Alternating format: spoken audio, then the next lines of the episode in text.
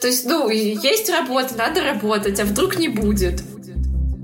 И закончилось это профессиональным выгоранием. Ты же пришел в магазин за хлебом, не за рафаэлками, купил хлеб, все. Привет, меня зовут Толя. С вами подкаст «Познакомься, это я». Подкаст о том, как самореализоваться и найти себя. Сегодня у меня в гостях Саша Мурзаева. Саша, привет. Привет. Расскажи, чем ты занимаешься? А, я преподаватель английского языка. Я преподаю уже 13 лет. И сейчас я специализируюсь на разговорных курсах для взрослых. Вот. Но я все эти годы работала со всеми уровнями и со всеми возрастами. Вот. Поэтому... Но сейчас основная такая моя специализация — это именно разговорные курсы для взрослых. Ты довольно молодая, так долго работаешь уже преподавателем. Получается, со скольки лет? 17 лет. 17 лет. Как ты в таком столь юном возрасте решила, что ты хочешь быть преподавателем? Или это случайность была? Это получилось случайно. Меня позвали работать в детском языковом лагере, и там включается, там нужно работать э, и с детьми, то есть как пионер-вожатый, грубо говоря, и нужно работать, вести уроки. И так получилось. И э, когда я вела э, первую свою группу по английскому языку, потом ко мне подошла девочка и сказала, ой, вы такая классная, пожалуйста, занимайтесь со мной, будьте моим репетитором. Вот, и так ну, я начала работать репетитором, и работала я с тем, как меня рекомендовали, то есть по сарафанному радио, и просто через интернет, через всякие там порталы находила себе учеников.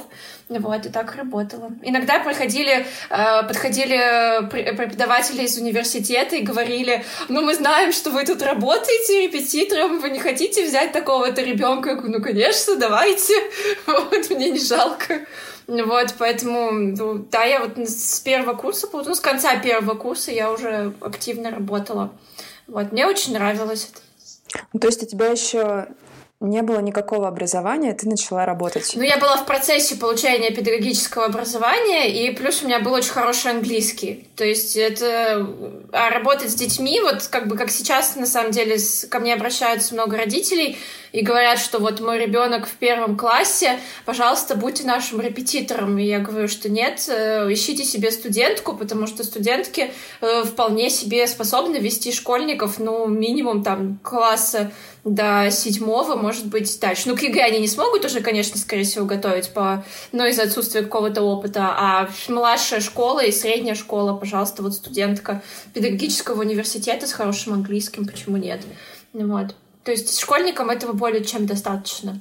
А в этом плане нужно давать работать молодым. Но для меня это открытие. Я всегда думала, что английский это такой серьезный предмет, ну, по крайней мере, для меня, что он всегда проблемы вызывал. И мне казалось, что вот преподавать репетитором может быть человек, у которого там супер опыт, образование и все такое. Но... Ты для меня сейчас открыла что-то новое. Да, но в этом плане, смотри, если эм, чем старше и чем больше опыта, если человек там, ну, вот как учителя в школе, очень многие жалуются на учителей в школе. Причина не то, что они там какие-то плохие, и там а, причина просто потому, что они уже профессионально выгорели, и у них нету вот этого запала что-то искать новое, то есть они как идут по программе, так и идут, но очень многие. Ну вот, не все, конечно, но а если это какая-то студентка или молоденькая девочка, у нее будет, во-первых, э, больше времени подготовиться к урокам, у нее будет больше энтузиазма, и просто она ближе по возрасту, и там с детьми, мне кажется, вообще за милую душу. Вот. А искать там маленькому ребенку тетю там э, с 35 годами опыта, я не знаю, ну смысл в этом нету. Ну, как мне кажется, вот сейчас. Пожалуйста, студентка вообще запросто. Поэтому да, в этом плане. А, и плюс это же школьная программа, там многие ставят задачу, делайте там, знаешь, типа, сделайте с ребенком домашку. Ну что, на домашку не сможете с ней сделать? Ну так-то. Вот. Или там объяснить тему, да. Поэтому да, студентки вообще за милую душу. Вот так вот. Маленький лайфхак для родителей. Конечно, конечно. Просто они не доверяют очень многие. А на самом деле можно и как бы это и по деньгам, во-первых, дешевле, и само по себе как бы, э, ну да, секта когда-то начинают. Ну вот. А у тебя в школе был какой-то углубленный английский? Или ты занималась где-то дополнительно? У меня была школа, во-первых, у нас была специализированная школа. Я как-то пересчитывала, сколько у меня было английских в неделю. То есть последних два последние два года у меня было примерно 15 часов английского в неделю. У нас было в школе, а, во-первых, у нас ну, просто была специализированная школа, и они в какой-то момент, именно когда я заканчивала, они начали развивать вот именно английский. И у нас был общий английский, у нас было страноведение, у нас было э, письменный английский, где нас письма учили писать, потом у нас была э, культура английского языка на английском, потом у нас был э, факультатив, мы ходили на... готовились к устной части ЕГЭ, потом я ходила на курсы, и еще отдельно у меня был репетитор. Вот так вот. Обалдеть. Да. Но ты ходила к репетитору, ты уже понимала, что ты хочешь свою жизнь с английским языком как-то связывать? Э, Наверное, да. То есть, ну, у меня не было просто какого-то вопроса. Ну, вот в плане того, что я тебе до этого говорила, что я такой достаточно скучный человек в плане профессии, я уже искала себя внутри профессии. Не, не саму профессию, да, не само там, чем я буду заниматься, а то, что это был английский, это было всегда. Ну, вот мне кайфово. У меня никогда даже не стояло там выбора, что я пойду еще что-то делать. Вообще, у меня был стоя, стоял выбор между университетами, куда я попаду в Питере, потому что, как бы, я же, ну, не из Петербурга, и э, а, как бы потом уже все там был английский, то есть филфак в любом случае был. Вот. Просто у меня как бы не филфак, а факультет иностранных языков уже был напрямую. Я уже потом как бы раз, разбиралась внутри, что же я хочу делать. Ну, я не знаю, может быть, я ошибаюсь, но мне немножко не верится, что ты там, например, с раннего детства такая, я хочу что-то вот на английском делать и пойду учить. Мне кажется, может быть, ты кем-то другим хотела стать? С раннего детства, но я не могу сказать, да, что я не говорила, что я хочу там быть учителем английского. У нас вообще даже в семье считалось, блин, быть учителем, быть бюджетником, о боже мой, какой страх. Ты что, будешь бюджетницей? Никто же не знал тогда, что можно быть там э, самозанятой там или еще что-то. Вот. Но я просто про это не задумывалась. Да, когда я, не знаю, маленькая, когда я была маленькой, да даже очень сложно сказать, кем я хотела быть. Что-то я там себе занималась. ну вот, ходила в школу и такая, ну да, то есть как бы никаких амбиций стать просто там я не думала, кем я буду работать, честно говоря. Поэтому как-то я в потоке, наверное, просто шла, как бы занимаюсь и занимаюсь, готовлюсь и готовлюсь, учу английский, учу английский. Вот. И каких-то помимо английского у меня не особо было интересов, потому что, ну, лет с 15 я уже так плотно сидела на англоязычных сериалах, на Гарри Поттере на английском языке, и как бы мне вообще даже было все равно, кем я там буду работать потом, что я буду делать. Честно говоря, даже, ну, не, не думала. Вот. Думала, вот буду заниматься с английским, а, а что будет с английским, непонятно. Вот. Поэтому были вот в детстве именно такие, там, в подростковом возрасте, когда задумываешься, ой, что я буду делать. Вот. А потом все само как-то собой пазл сложился достаточно быстро. А можешь рассказать немного вот про этот пазл сложился, как ты шла вот внутри этого пути, как ты выбирала, к чему у тебя больше тяга, к преподаванию внутри вот профессии преподавателя английского? Что ты вот говоришь, сейчас ты хочешь на взрослых специализироваться. Как ты до этого дошла? До жизни такой. А, но э, началось на самом деле, что ну вот я работала репетитором, получается, да, и начала работать со школьниками. И в рамках э, этой работы репетиторства, то есть у меня в среднем, э, начиная где-то со, втором кур... со второго курса, было достаточно, ну сколько, 20 человек, наверное, в год. Вот. И это были разные возраста. Плюс я работала, ездила в лагере, и в конце уже своей карьеры в лагере я была руководителем заезда. То есть я в, ну, в, этой, в этой организации я вела и курсы английского языка на разных возрастах, и потом ездила руководителем уже языковой программы, детей там куда угодно, там, ну, много куда я с ними ездила. Вот, и начинаешь разбираться, какой возраст тебе нравится изначально. Вот, поработаешь на маленьких детях, понимаешь, ой, маленькие дети что-то мне не очень нравятся, особенно если их 10 человек, как-то это не очень приятно на самом деле. Вот. Потом э, поработаешь с подростками и думаешь, вот, подростков, э, ну хорошо с подростками. Э, пробуешь работать с разными группами. Ну, как бы как в плане, вот, когда я уже на постоянной основе, то есть после университета меня сразу позвали в э, компанию работать и в офис, и э, заниматься организацией, организацией, то есть вот этих лагерей. И поработаешь там с большими группами подростков и думаешь, мне не очень нравится, их слишком много. Потом тебе дают группу с меньшим количеством, думаешь, о, вот это прикольно. Вот. Но вся эта история, то есть получается, что в своей организации, то есть в которой я, вот я пришла туда в 17 лет и осталась там, ну, где-то, по-моему, до 26. Я бы пробовала уже тоже много всего, потому что очень такая, ну, насыщенная, разноплановая работа. И закончилось это профессиональным выгоранием. Вот, потому что я просто уволилась и сказала, что, извините, я не могу, мне как бы больше нету сил, мне не нравится. То есть э, в, на тот момент я выгорела именно в работе с группами детей. То есть я понимаю, что хорошо, я еще могу вести репетиторство, и мне нравится работать один на один там или там два человека, но с большими коллективами все, типа, я не могу, все, хватит. вот.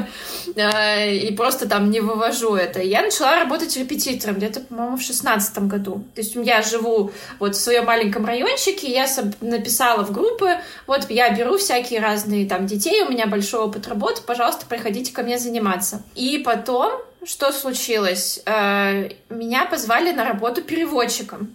Я такая, о, переводчик, это же я никогда такого не делала. Надо сходить, значит, поработать. Оказалось, что вот эти всякие технические переводы, это очень скучно, и мне хватило там на год. Я такая, ну, не мое. А переводчик это в плане текста какие-то переводить или там где-то кому-то помогать разговаривать? Тексты, письма, плюс на профессиональные выставки я ездила с э, сотрудниками компании, то есть помогала им общаться. Вот. Э, но в основном это было перевод имейла и вот эти имейлы в какой-то момент их просто стало приходить э, две штуки в день по три строчки. А в офисе я сидела 8 часов. Вот. И я такая, м-м, извините, наверное, как бы вы уверены, что вам точно нужен переводчик? Они такие, да-да-да. Вот, а что я здесь буду делать? Вот. Я тогда ну, такая, ну все, надо все обратно. Вот. И получается, в каком-то году 19 или 18 по-моему, 18 меня позвала моя хорошая подруга, она работает в администрации там района, а, и они устраивали разговорные клубы. И, но у меня, как всегда, о, о, о, боже, я никогда этого не делала, надо попробовать.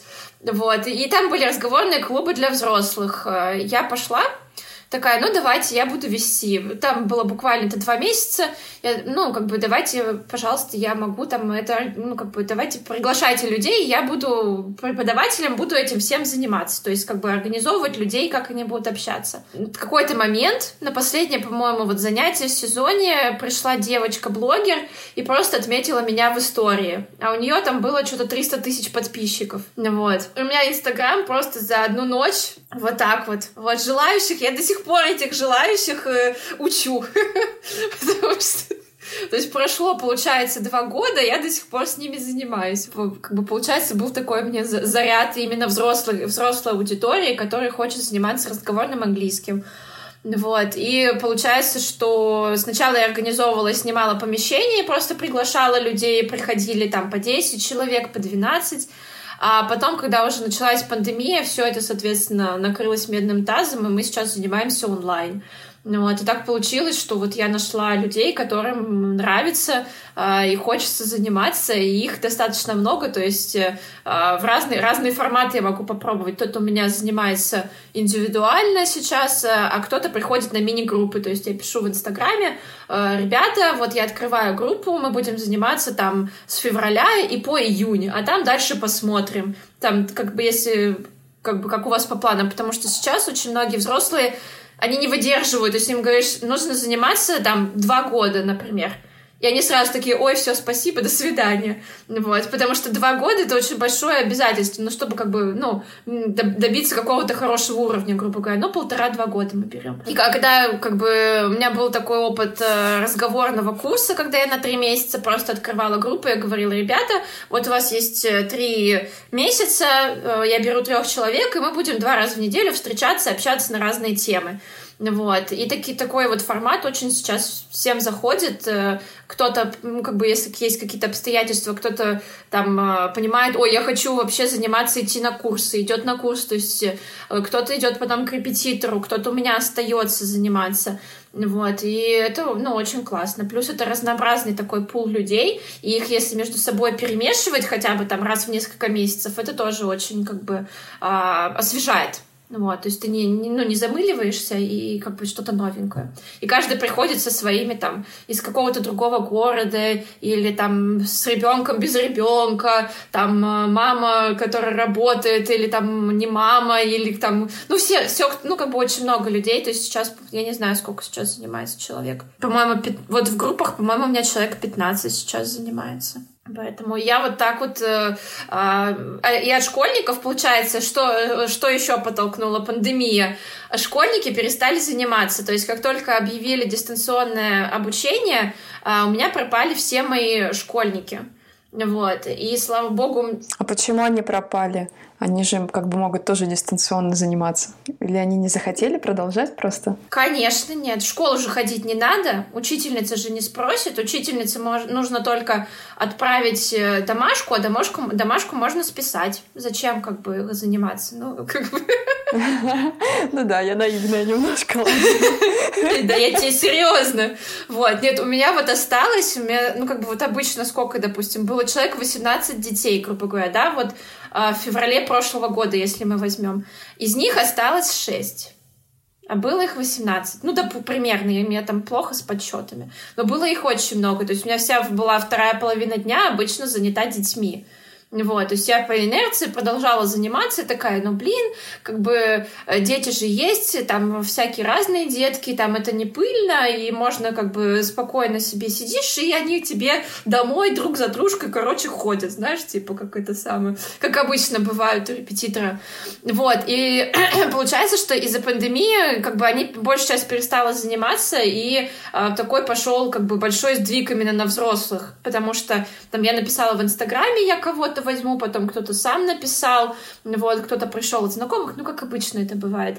И получается, что уже в сентябре я никого из детей не взяла, кто вернулся, вот. А по поводу детей смешно, мне рассказал ученик, который как раз, я его единственного взяла э, в сентябре, э, он сказал, что он просто открывал код страницы на сайте, ну, там давали там я, я класс или что-то, короче. Это вот просто вредные советы. Вот. Он открывал код страницы и просто списывал оттуда правильный ответ. Я не знаю, можно это делать, но вот он мне так рассказал. Вот. Но если там тест, например, был, то да, там можно списывать. То есть там уже значения могут храниться. Да, да. То есть он открывал вот сайт и скатывал и отправлял, и все. И у них все, у всех, у всего класса были пятерки по английскому. Прикинь, какая экономия денег родителям просто. И ничего сказать не могут, но пятерки по английскому.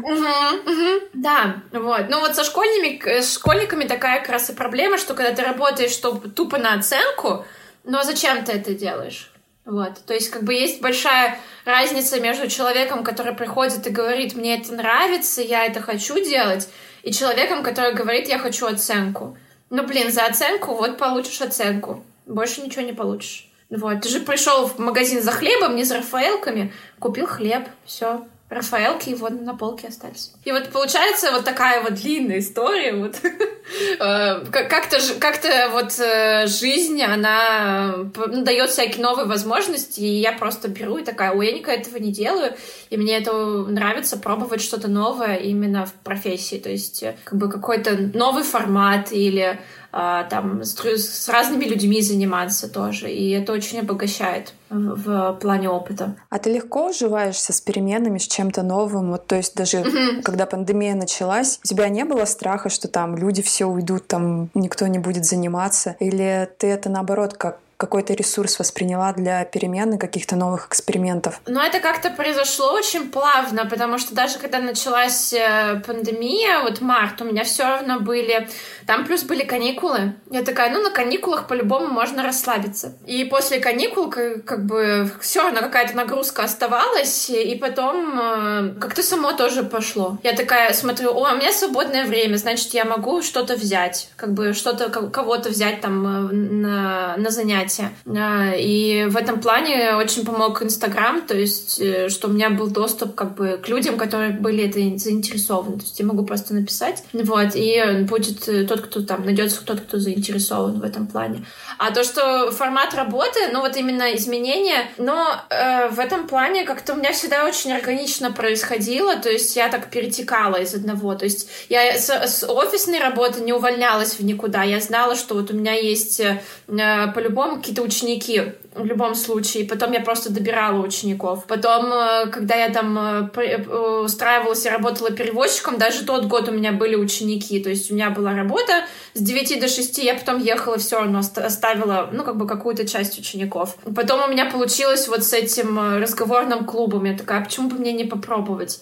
Вот, и мы вот так как бы в любом случае как бы на контакте с людьми остаемся, и всегда есть те, кто очень заинтересован в занятиях, поэтому нету какой-то границы, ну, очень четко, что вот у меня вот раз и нет работы. Ну, такого нет. Поэтому все меняется так плавно. Потом ты смотришь, о боже, я год назад вот это делала, а ты понимаешь, что, что ты уже вообще другой жизнью, знаешь, живешь. То есть очень плавно это все происходит. Ты говорила, что у тебя были какие-то моменты выгорания, когда тебе, например, расхотелось работать с подростками.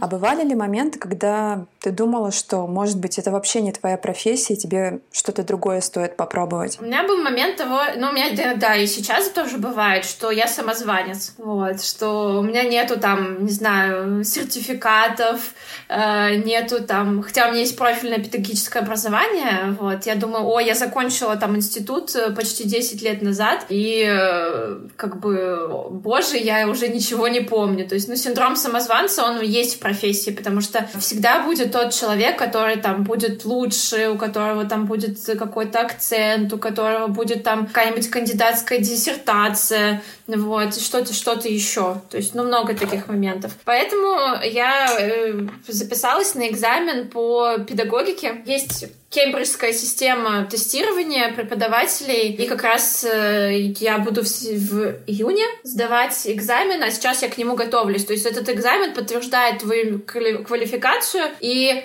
это, получается, ты подтверждаешь этим... То есть он валидный на, все, на международный, короче говоря. Это международный экзамен. То есть это не только что вот у меня там диплом преподавателя из русского университета. Если ты сдаешь этот экзамен, ты уже считаешься специалистом на международном уровне. Вот, экзамен называется Дельта, и на нем как бы несколько уровней, и если ты сдаешь все три уровня, это почти, почти считается магистрской степенью, то есть по педагогике. Вот. Я буду сдавать только первую ступень, вот. но это вот как бы мой способ решения этой проблемы сам, самозванца.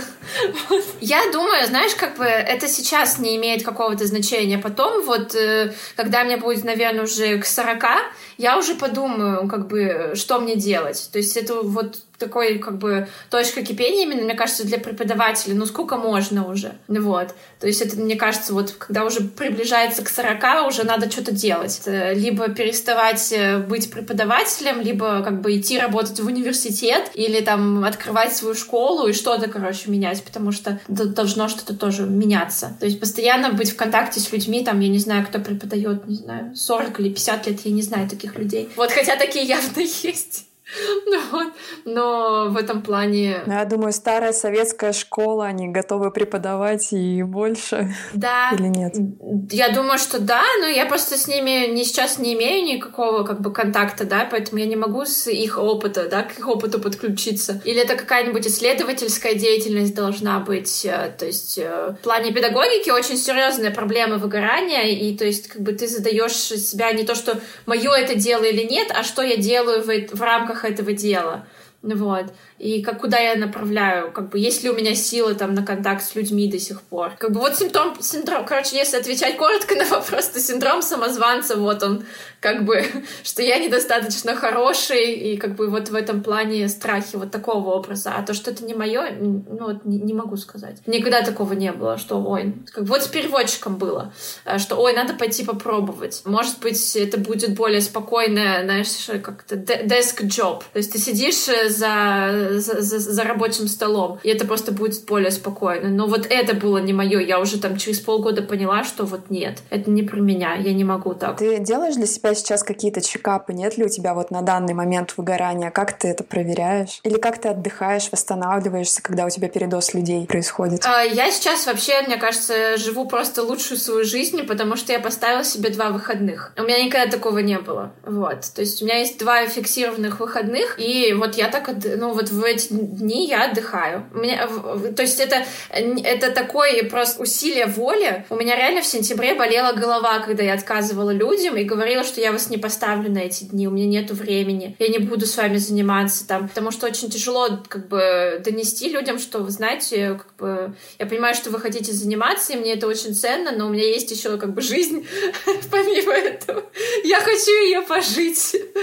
Вот, то есть э, вот у меня есть э, два выходных, и в эти два выходных э, я до того, как я заболела, я там обязательно ходила на йогу каждую, каждую неделю. В другой день я просто ничего не делала. Просто, просто лежала. Там читала книжки, чем-то вот занимаюсь. Там или с друзьями встретиться, или куда-то сходить. То есть для преподавателя поставить себе выходные — это просто как бы челлендж. Это очень сложно. Потому что ты как бы думаешь, что ты можешь просто бесконечно, бесконечно это делать. Как бы до того момента, пока ты не выгоришь. И тогда уже будет поздно. Ты знаешь, как лягушка, которая свари... варится живьем. И ты э, часто понимаешь, э, что, как бы, что ты сварился, а до этого ты не чувствуешь просто как бы ничего. То есть никакой усталости, ничего, только уже вот как бы все. А поэтому вот вопрос я в этом году я закрыла, и поэтому я сейчас заглядываюсь просто на прошлый год, на февраль, да, грубо говоря, вот мы берем ровно год назад. Я такая, о боже мой,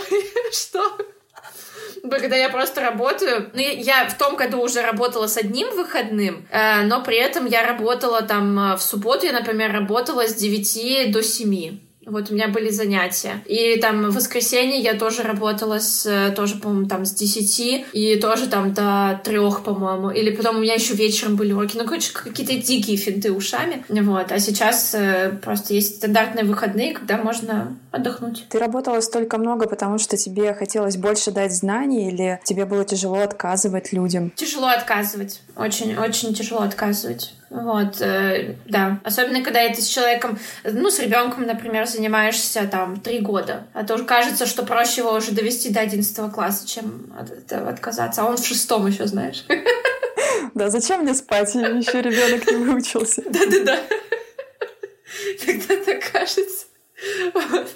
Поэтому да. Но это сложно объяснить э, в плане, знаешь, э, мне кажется, вот э, что врачи, что учителя, они какие-то особенные люди. Без тормозов просто.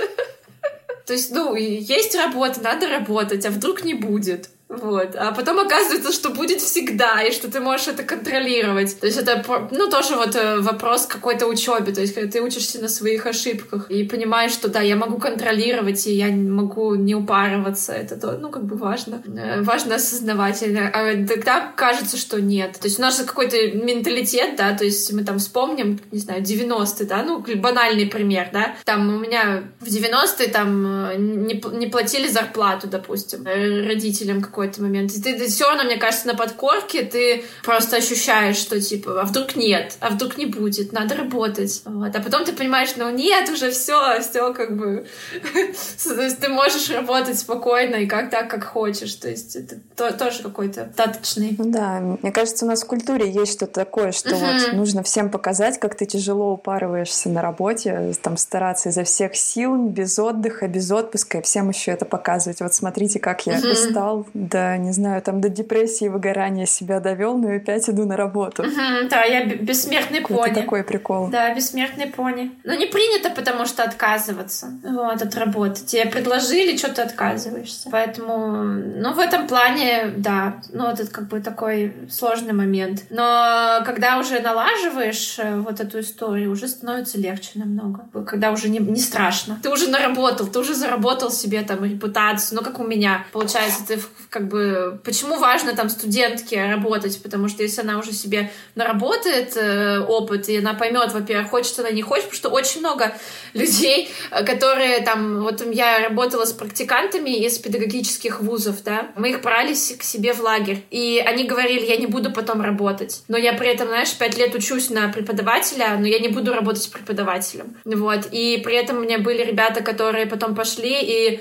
переп... Э, ну, они были, у них не было профессиональное образование, и они пошли на переподготовку и получили педагогическое образование, потому что они поняли, вот этим я хочу заниматься. Такой шанс как бы должен быть у каждого, когда ты пробуешь, как бы щупаешь, э, что тебе нравится, что ты хочешь делать, и потом решаешь. Но если при этом ничего не делать и, там, не знаю, смотреть курсы, как стать успешным, э, зарабатывать 100 тысяч там в месяц, знаешь, как сейчас модно, Да-да-да. вот, ничего при этом, сидя на диване, это, ну, как бы, это очень сложно тогда понять, чем ты хочешь по жизни заниматься. Да, как бы, когда ты щупаешь, пробуешь, ходишь, там, э, все испытываешь, ты понимаешь, э, вот я этим хочу сейчас заниматься. Не знаю сколько, но я буду это делать, пока вот мне кайфово. А если мне будет не кайфово, я буду искать что-то другое какие-то другие вариации, буду что-то еще пробовать. А то я наблюдала много-много ребят, э, которые работали вот со мной. Все по-разному, каждый как бы потом искал себя, и как бы так, такая вот история тоже была. Ты считаешь себя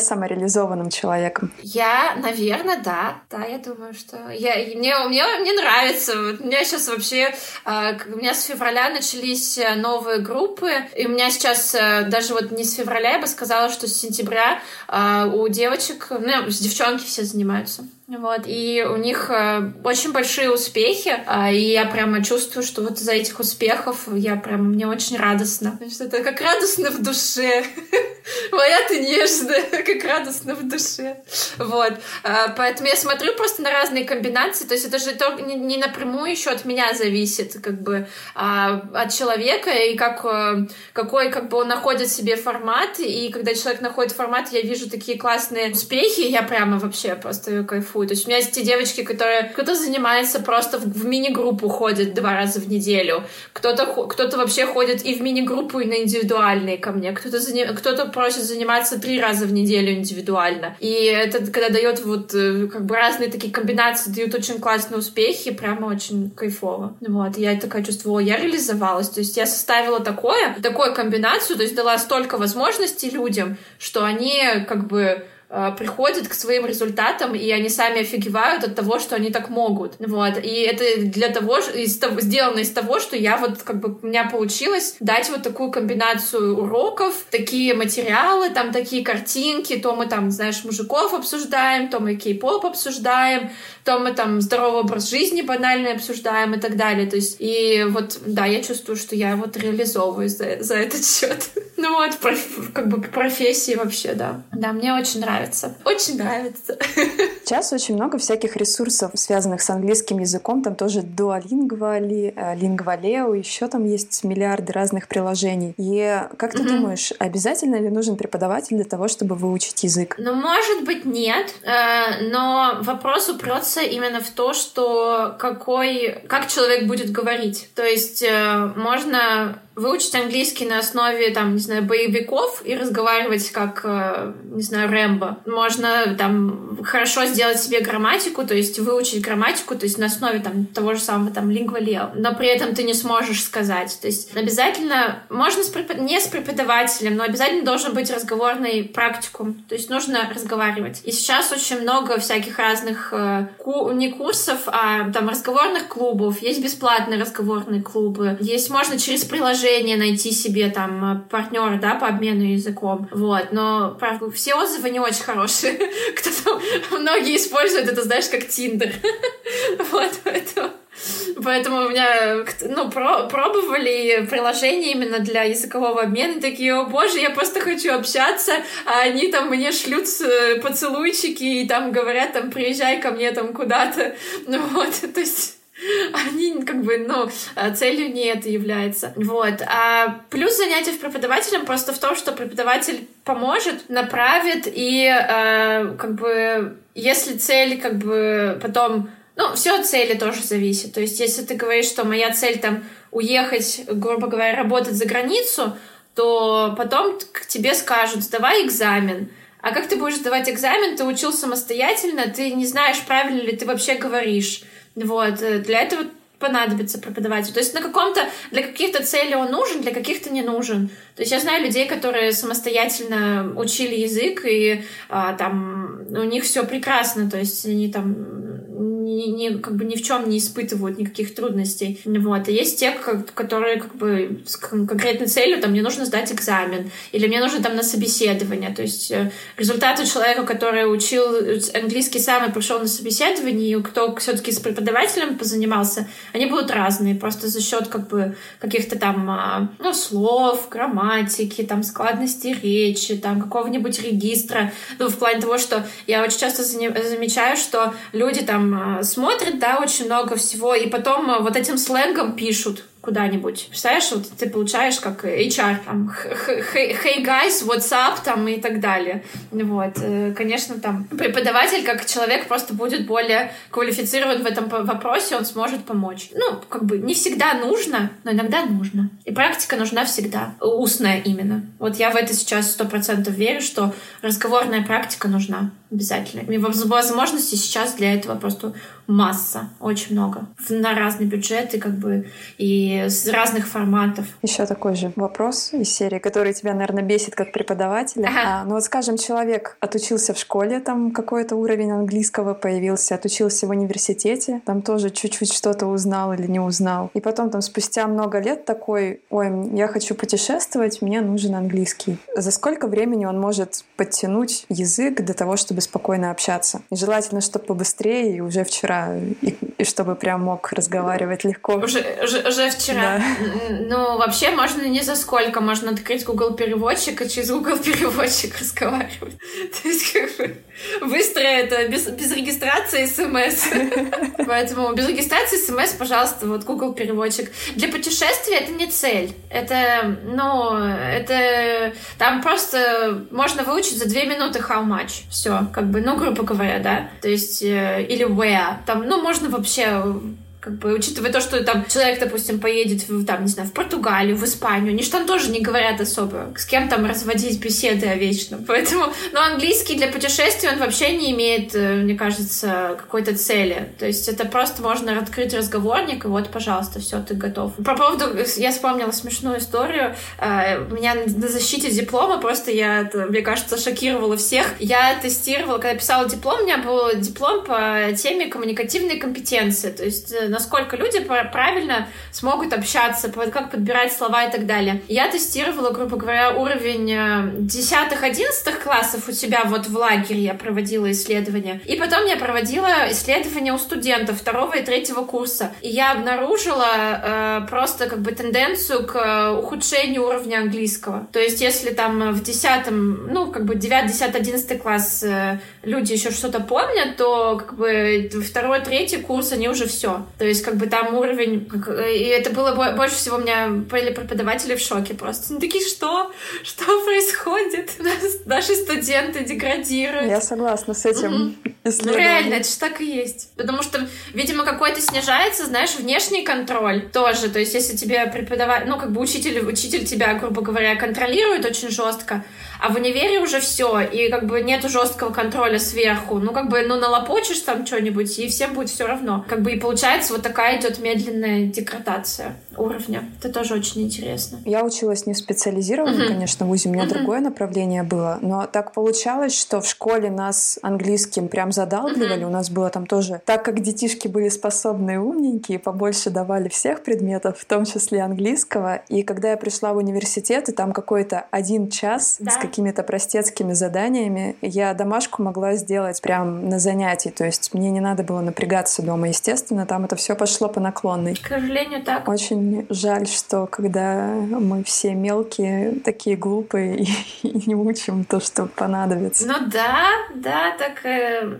так и есть. Но в, в основном я вижу, что люди несут э, английский со школы. То есть все школьные знания приносят потом во, во взрослую жизнь. Уже там про университет никто не говорит говорит. Это тоже очень интересно. И, кстати, считается вообще по методике, что самый э, такой сладкий возраст для изучения это типа от 3 до 15. То есть можно вообще добиться добиться того, что ребенок будет говорить как native. Можно, ну, как бы, если прям вложиться. Я не вижу в этом особого смысла, вот, но, как бы, у каких-то там родителей, да, если мы говорим, у них есть прямо на этом пункте, то да, можно прямо а, очень хорошо, что ты выйдешь, и потом тебе никогда не нужно в жизни учить английский, потому что ты уже все знаешь. А почему ты не выйдешь в этом смысла? Ну, мы не живем в той реальности, в которой э, нам прям это всем необходимо. Но очень часто бывает, что это так насаждается на детей, что это вызывает отвращение. И потом он уже никогда во взрослом возрасте не захочет вообще ни к чему прикасаться, там, связано с английским. То есть, если у ребенка изначально нет желания э, к изучению английского, то как бы смысл его вот этим как бы компостировать. Ну вот есть такие вот, не хочет он, но что-то что сделать. Не объяснить, пойдет тогда во взрослом взрослом возрасте сознательно учиться. Вот, у меня был ученик, который там за два или три года, по-моему, мы вообще там с нуля его подняли до хорошего уровня, когда он пришел и сдал экзамен у нас в политехе. И это просто до сих пор, мне кажется, какая-то моя дикая гордость, потому что вот он настолько хотел, и настолько вот у него была настроенность, э, ну, как бы настроенная, это что он пришел, взял, все выучил, и не нужно было ему 10 лет в школе учить английский. Была веская причина, вот. Все должно быть, знаешь, хорошо, хороша ложка к обеду.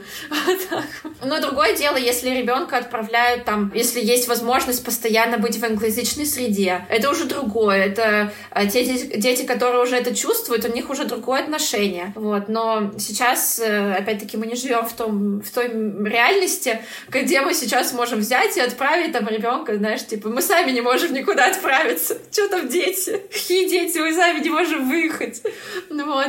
Поэтому да. Скучаешь по путешествиям в Англию? Да. Не хватает тебе этих поездок? Или ты нормально это переживаешь? Ну, я спокойно сейчас к этому отношусь. Я думаю, что просто нужно подождать и просто, да, принять этот момент, что сейчас вот так. А потом э, там в, следующем, в следующем году Кремонля мысль сейчас просто волосы дыбом. Что в следующем году?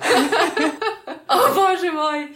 Вот. Ну, может быть и так. То есть я принимаю что может быть и так. И потом будет другая возможность. Я сейчас на самом деле просто рада, что я использовала максимально все то время, которое я ездила. И я себе... Я никогда не откладывала. Знаешь, как с Америкой. Я была в Америке 10 лет назад. Да, 10 лет назад, может быть, больше. И в тот момент мне говорили, зачем ты поедешь? Поедешь потом, ты еще успеешь, э, ты, там, у тебя будет куча времени. Ну вот и что мы сейчас имеем. В этом плане никогда не, отка- не откладывала поездки. И вот сейчас меня очень греет, что я не откладывала, что все это было. А не сидела, знаешь, не планировала, о, идеальную поездку. Нет, я просто брала билеты за 10 евро из Сталина и ехала. Да, мне кажется, это важно быть, уметь таким легким в своих желаниях, и там не стараться накопить побольше денег, чтобы съездить там как-то получше, а просто получить удовольствие от реализации своего желания. Да, ну, э, хочется, конечно, да, там дорого, богато, там, или в какие-то супер места, но когда нету никакой возможности, то зачем, как бы, можно просто немножко подужаться и спокойно ехать, то есть э, тоже вот люди, там, мне много, много тоже писали, когда еще там до вот этой всей истории с вирусом, э, что типа Лондон очень дорого, вот, но ты можешь там себе немножко подужаться и не ходить там в ресторан каждую, ну, там на каждый прием пищи, грубо говоря. Можно есть много всяких возможностей, и при этом ты испытаешь все то же самое, чем ты при, приедешь и будешь там туда-сюда. Я ездила в Лондон, когда у меня было много денег, и смысл я вообще не получила особого удовольствия, то есть я бы больше там... С... Я тогда блин, надо было лететь обратно в Шотландию. Там хотя бы можно где-то развернуться, там погулять, там куда-то поехать в горы, там еще что-то. Да, я выбрала тогда Лондон, поехала там в Оксфорд, потом переплевалась с Оксфорда. Ты думала, блин, где моя Шотландия вот с этими горами, там просторами и так далее. Лучше бы я там сидела в своей там готике, знаешь, в Эдинбурге. Там, где каждая история, там, знаешь, кому-то ко сняли кожу, кто-то там набухался с, с лошади упал, там, и вот как бы с такими вот. Да, откладывать не надо никогда. Если есть возможность, надо прям делать, мне кажется. Что тебя вдохновляет в твоей работе? Результаты. Ученики, которые...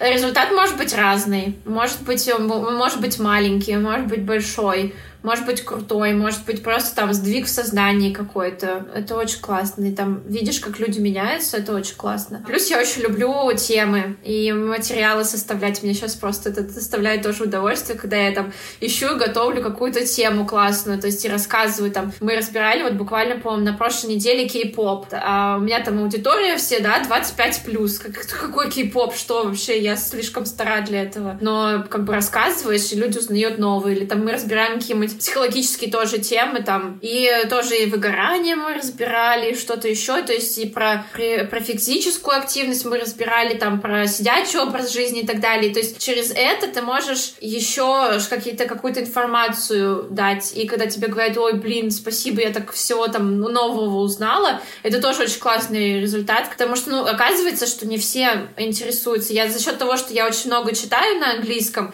это может быть даже какой-то текст из учебника, я все равно что-то узнаю. Я понимаю, что есть люди, которые уже там не учатся в университете, там, и у них там, им не интересно, что читают их дети там в учебниках, они уже, ну, не узнают такое, как бы, большого количества новой информации. То есть никто там, ну, мало кто, грубо говоря, пойдет э, смотреть TED. Вот, чисто вот мне захотелось, пойду посмотрю там парочку лекций из TED. Вот, я знаю таких, но это, оказывается, не все. Вот.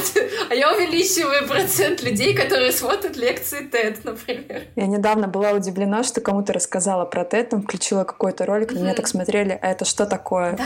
Я говорю, как ты не знаешь, что такое TED? Это да. же такая великая вещь. Конечно. Мне казалось, что все уже смотрят давно, там Конечно. затерли все до Оказывается, оказывается нет. нет. Это же вообще такой... Для меня это было прямо вообще открытие. Ну, про кей-поп я понимаю, я понимаю, что... Или там про ТикТок у меня будет урок на следующей неделе. Я понимаю, что люди этого не знают, но это прикольно тоже. Такой разрыв шаблона.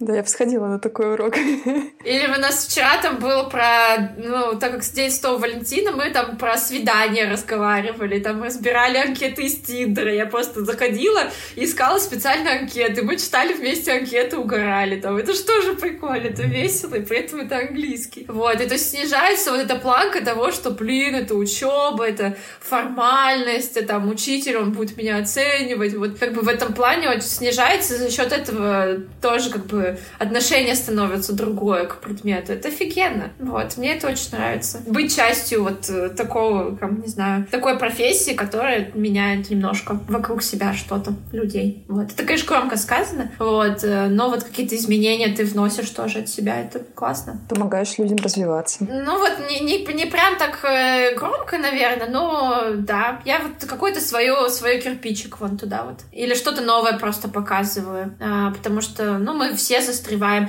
Кто-то мне там, не знаю, подростки мне что-то, ну или даже не подростки, а там девчонки, которые у меня занимаются, показывают мне, что там они смотрят или что им интересно. То есть это тоже какой-то обмен идет, и это тоже, ну, клево. Особенно я тоже была смешная история, когда мне девочка рекомендовала фильм, вот, э, там, ну, подросток. Она такая, и я, я так, и это фильм после. Может быть, знаешь такой, нет? Нет, не знаю. Но если будет интересно, потом глянь просто какие-нибудь, не сам фильм, а какой-нибудь movie commentary. Если вот есть есть такой жанр, когда человек смотрит и комментирует. Вот. И это просто такой трэш. Я такая, о боже мой, это что, им так интересно?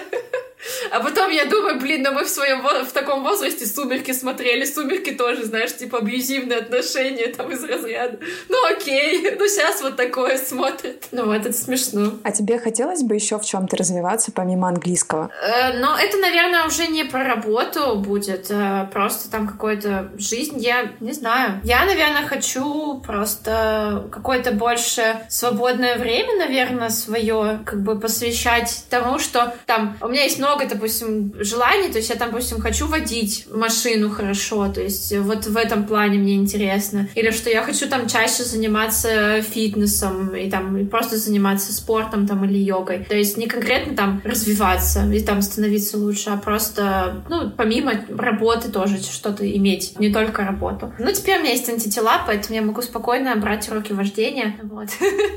и ходить на йогу, вот, в, в этом плане, да. А каких-то, каких-то ну, достижений там нет, нет, наверное. Это как, как-то просто хочется так жить, наверное, заниматься своими каких-то, да. Нет, я не готова там бегать, знаешь, Iron Man там или марафон, или вот это. Поэтому такие, такие вот, я, я просто сразу думаю про такое, нет, наверное, такие достижения, это все-таки не, не для меня. Нет, но я еще про достижения, не в плане марафон пробежать, я не знаю, научиться научиться рисовать картины просто для себя как хобби, ну, как вариант. Ну да, то есть в этом плане вот у меня вождение сейчас, то, чем бы я хотела прямо заняться, и просто продолжать на йогу ходить. Вот я хожу на ход-йогу, и в принципе, мне вот больше, чем устраивает, там как бы просто такой вид. Я хожу на бикром, и там просто каждый раз одна и та же последовательность. Ну, может, ты знаешь. Да, знаю, была плане. Вот. И, и мне так комфортно в этой одной последовательности, что я вот просто хожу и хожу, хожу и хожу, хожу и хожу. И вообще... Ну, в этом плане очень, очень мне замечательно. Я себя вот в этом нашла и просто занимаюсь вот как бы, как, как мне вот нравится. По каким-то освоениям нового, вот именно сейчас я про это думаю активно. Угу. Мы с тобой уже плавно подходим к концу. У меня ага. осталось несколько вопросов, таких общих, философских. Как ты думаешь, что мешает человеку быть счастливым? О, боже мой. Какой-то, наверное, другой человек в голове, на который сидит и говорит, нет, тебе нельзя. Как мне кажется, да. Ну, что-то что именно в психологии, мне кажется, человека держит и удерживает это. У тебя, конечно, вроде как не было проблем с самоопределением в профессии. Ты можешь что-то посоветовать людям, которые не знают, чем заниматься и не могут себя найти? Да, вот я по опыту могу сказать, что если сидеть э, и ничего не делать, то очень, очень сложно себя, как бы очень сложно почувствовать. И есть очень много программ, которые можно есть стажировки, есть какие-то волонтерские программы, есть э, какие-то, ну не знаю, просто работа, которая там не требует, да, изначального опыта. И пробовать это очень классно. Да, мне кажется, это самый лучший способ. Пробуешь разное и потом делаешь выводы.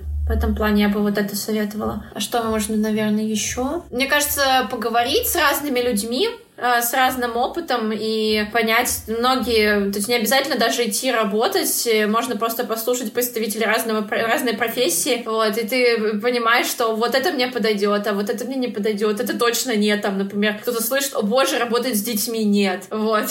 Ну, наверное, тогда не стоит, если ты изначально очень плохо относишься к детям. Поэтому, да, общаться. Ну, и, наверное, это самый банальный совет — психотерапия. Мне кажется, это практически каждый человек, с кем я разговариваю, советует. Да-да-да, просто да, да, так и есть.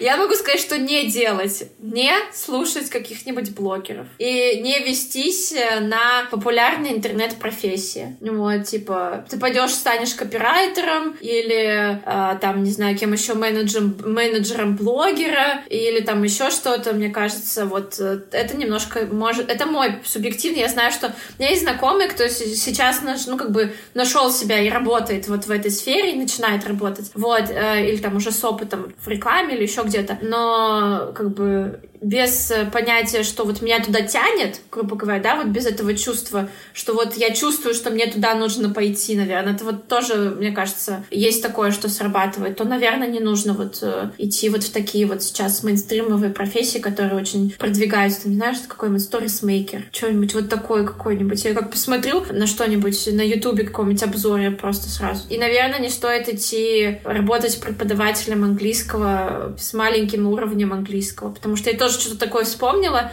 что и сейчас э, есть такое, что продвигается преподавание английского тоже как легкий заработок в интернете, что-то вот в этом роде. Вот, и что люди просто там идут, учат английский, и потом э, пытаются преподавать. Ну, взрослые уже, знаешь, грубо говоря. Наверное, тоже какая-то очень странная история. А ты еще вначале про блогеров сказала, не слушать блогеров. Почему ты так к ним относишься? У тебя какая-то история с ними была? Нет, я просто сейчас замечаю очень много, то есть я, ну, и на Ютубе это мой guilty pleasure, я смотрю много обзоров на разные курсы, вот, и я, конечно, обалдеваю. Ну, это такое чисто, знаешь, то, то, чем я занимаюсь в свободное время, вот.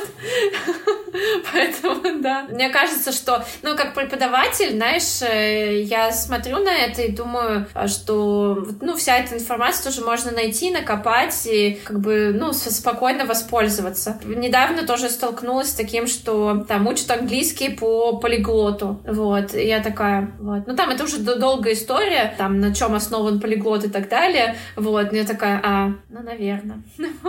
Конечно, каждый занимается кто как хочет, просто целесообразность усилий, там, там момент приложения усилий, конечно, да. Это такой интересный вопрос. Надо пробовать, конечно, разное, вот, но иногда, иногда это не стоит.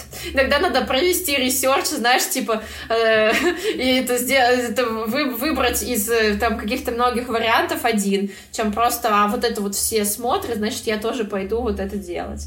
Вот так вот. А у тебя не возникает никогда соблазна там в Инстаграме какая-нибудь реклама, курса, что там, мол, мы за неделю решим ваши проблемы. Оно иногда же попадает, резонирует с тем, что у тебя в жизни происходит. Тебе не хочется там посмотреть туда, что там? Слушай, я попалась, на самом деле, на самое начало вот этих всяких э, инфокурсов. Э, я уже просто, мне кажется, прошла этот момент, э, и мне уже там, ну, неинтересно вот это все. То есть, ну, я как бы несколько лет назад покупала там несколько всяких разных курсов, и потом я просто поняла, что, наверное, нет, уже хватит. Вот, то есть э, это не стоит того. В плане английского меня иногда бомбит. Вот меня поначалу бомбило вот с э, курсов, когда я вижу или я смотрю обзор, знаешь, есть э, канал Бородатый лингвист, и он просто покупает курсы английского и идет туда, вот, и разбирает. И просто то, что я там вижу, я, конечно, просто меня изначально это бомбило, а сейчас я просто, у меня, у меня нету на это времени, то есть я готовлюсь к своему экзамену, экзамену. Я думаю, ладно, я буду как бы лучше хорошим специалистом, и потом я доживу там, знаешь, до какого-то момента, что я буду там заниматься обучением преподавателей, например. И я там сделаю уже по-другому. Вот. И будет все хорошо. То есть я не могу этого контролировать, поэтому я не буду с этого выбешиваться, знаешь, потому что это вне зоны моего комфорта. Ну, не комфорта, а вне зоны моей, как бы, ну, не, даже не компетенции, а влияния. Вот, влияние. То есть это... Я не могу на это повлиять, зачем я буду из-за этого переживать. Вот. А у тебя есть какие-то ритуалы ежедневные? Может быть, ты медитируешь или спортом занимаешься, или просто для тебя утро не может начаться без чашки кофе или что-нибудь еще? С собакой гуляю. Утро не может начаться без собаки. Кофе, да и все, наверное. Пинтерест. Вот. Я люблю Пинтерест. Я, ну и параллельно, пока я смотрю Пинтерест, я оттуда какие-нибудь тягаю идеи для занятий. Циан очень люблю сидеть на Циане. Да? На Циане? Почему? В поиске жилья? Да, мне такой, это, это тоже мой такой guilty pleasure. Но это не ритуал, наверное. Ритуал, наверное, да, я гуляю с собакой, кофе делаю, да. Ну, на самом деле сейчас такой странный период, поэтому, ну, как бы надо немножко... Я буду пересобираться заново, знаешь, потому что э, очень, ну, после как бы болезни сложно достаточно. Вот, надо что-то как-то переделать, вот, пересмотреть какие-то моменты. Раньше я свечи любила, но сейчас уже нет. То есть они уже сейчас не, не это самое. Даже не, не могу сказать. В этом плане я достаточно скучный человек. А что из последнего ты прочитала или посмотрела и могла бы посоветовать другим? Я бы посоветовала сериал, который называется, называется The Stand. А по-русски это «Противостояние». Это на основе книги Стивена Кинга «Противостояние». Там тоже начинается все замечательно про вирус который убивает всех. Ну, замечательно, да? Вот, но э, сериал э, очень классный, потому что он не, не сфокусируется на вирусе, а фокусируется на том, что после происходит с людьми. И мне он очень зашел, мне очень понравилось, потому что я прочитала, изначально я читала книгу, я прочитала бэкграунд людей, то есть их все истории, и потом я прочитала, э, точнее, посмотрела этот сериал, и посмотрела, как эти люди, грубо говоря, жили дальше, потому что я вторую половину книги не читала. Я такая, зачем я буду читать про вирус, как бы и так уже он вокруг. Вот, и вот мне очень зашел, это прямо меня впечатлило. Что еще я могу про прочитать, посоветовать прочитать? Наверное, вот из такого... Больше вот ничего так прямо не приходит э, в голову. Наверное, но если кто-то еще не успел посмотреть Queen's Gambit, то обязательно Queen's Gambit. Ну, я к этому присоединяюсь. Смотреть обязательно всем. Да, да, да, да, очень классно. Вот, и мультик «Душа», мне кажется, тоже уже все посмотрели. Единственное, что, наверное, это он не такой популярный, мультик Пиксара, который тоже вышел в новом году, называется Onward или Вперед. Вот на русском, по-моему, он вышел вперед. Не, не смотрела? Нет, даже не слышала. Он офигенный просто. Вот он в тени. Его очень намного меньше, мне кажется, ну, как бы продвигали. И он остался в тени вот души. И он очень классный. Мне прям я очень рекомендую. Он душевный. По-моему, там да, я даже на душе не плакала. А вот на этом мультике я даже в конце, по-моему, сплакнула. Он очень классный. Поэтому очень рекомендую. А, ну, я, и все, я вспомнила. Я всем рекомендую, особенно если, вы, если на английском читать. Э, Роб, Роулинг пишет под псевдонимом Роберт Гелбрейт. Она пишет детективы. Вот, и эти детективы совершенно офигенно читать. На русском, на английском, неважно. И сериал тоже называется «Страйк». Просто можно загуглить там Роберт Гелбрейт или там Джоан Роулинг книги и просто найти эти книги, они офигенные. То есть это вот такая история я летом все переслушала заново и читала новую книгу, которая вышла, и мне прям очень нравится. То есть э, вообще хали рекоменд. У тебя прям много рекомендаций, это круто. Я обожаю всегда. Что мне надо только, да, знаешь, хлебом не корми, дай что-нибудь посоветовать. Просто вот так вот. У меня закончились вопросы. Я хочу тебе сказать большое спасибо, что ты согласилась на это интервью, сказала свою историю. Мне было тоже приятно тебе что-то новое узнать. И я думаю, многим окажется полезным этот разговор. Спасибо тебе большое. Я надеюсь. Спасибо большое, что ты меня позвала. Я очень рада тоже была. Вот, я надеюсь, что-то да, что-то я такое связанное сказала, что поможет другим людям. С вами был подкаст «Познакомься». Это я. Делитесь выпуском с друзьями, ставьте свои оценки на разных подкаст-платформах, пишите комментарии. И спасибо, что были с нами. До новых встреч. Пока-пока.